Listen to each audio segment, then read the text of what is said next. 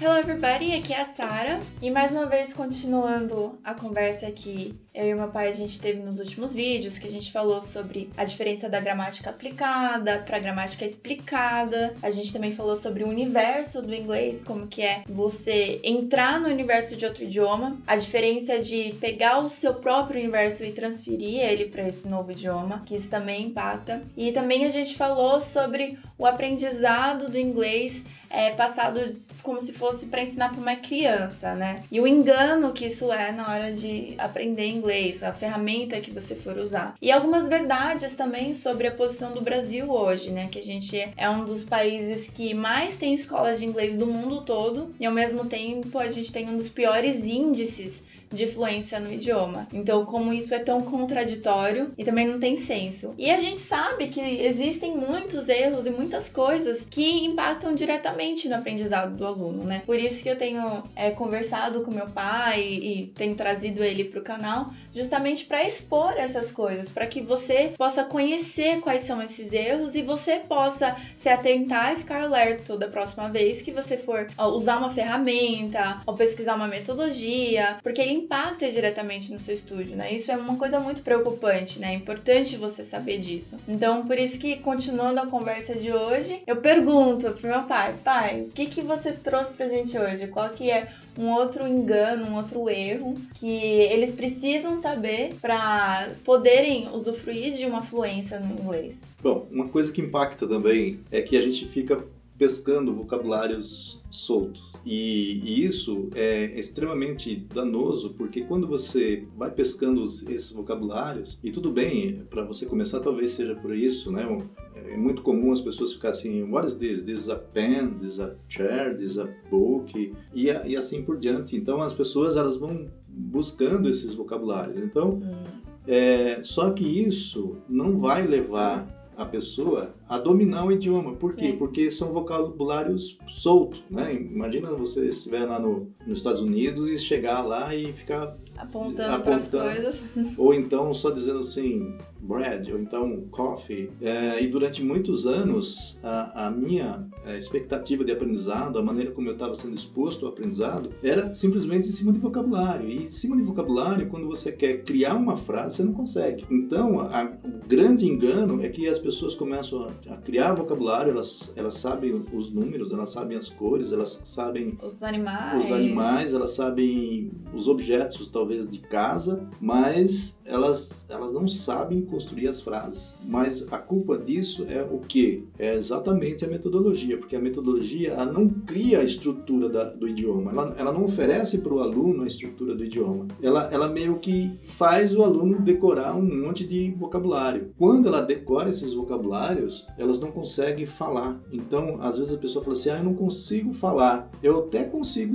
é, é, ler eu consigo, quando eu vejo uma coisa escrita, eu consigo. Por quê? Porque ela vai para dedução. E a dedução, se ela vai ali reconhecendo um vocabulário ou outro, ela consegue ir, deduzindo aquilo que está ali, né? Sim. Pelo menos ela vai chutando o que está tá ali, né? Mas quando ela tem que falar, ou ela sabe construir, ou ela sabe construir. Não tem, é. não tem um segundo termo, né? Um dos grandes enganos é a pessoa decorar vocabulário. Você pode estar me perguntando agora aí, mas tá, como que eu faço se eu só consigo decorar vocabulário?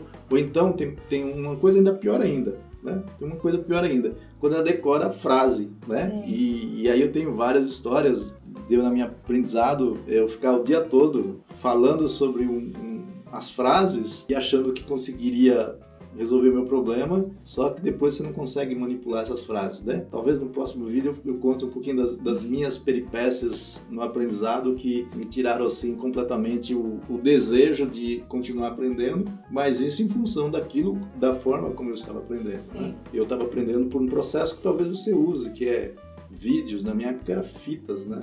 Depois vieram CDs, hoje já não é mais isso, hoje é YouTube. Então, se você está tentando aprender com vocabulário ou com frase pronta, também tem uma notícia não muito agradável. Infelizmente, você vai levar muito mais tempo do que você deveria, tempo que você poderia estar tá usando para outras coisas na sua vida. Porque o inglês, ele não precisa ser difícil, ele tem uma maneira fácil de aprender. Hum.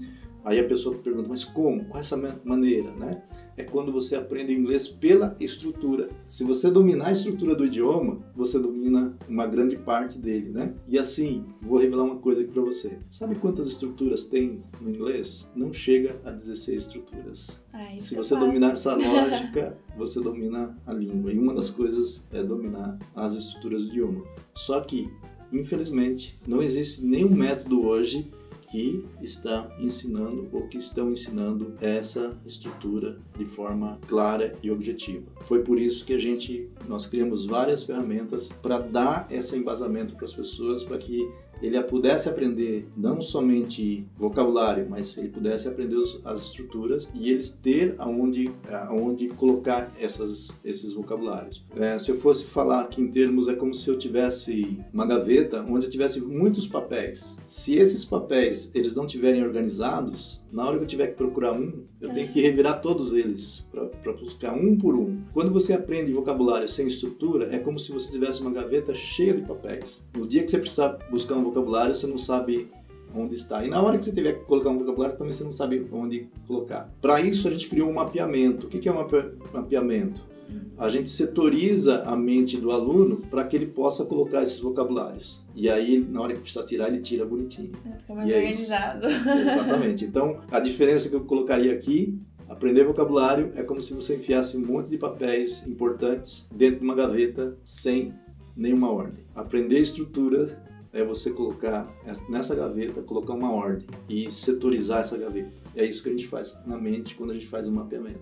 Isso é excelente. Isso mudou a minha vida e de centenas e milhares de alunos que já passaram por esse processo. Bom, a gente vai ficar por aqui, a gente vai continuar a conversa depois. Se você gostou desse vídeo, você pode dar um like, curtir, fala pra gente o que você achou, pode comentar. Eu vou responder todos os comentários, compartilhar com você também. E não se esqueça de se inscrever no meu canal também para receber cada vez mais vídeos, certo? Então é isso aí, eu te vejo no próximo vídeo. Bye!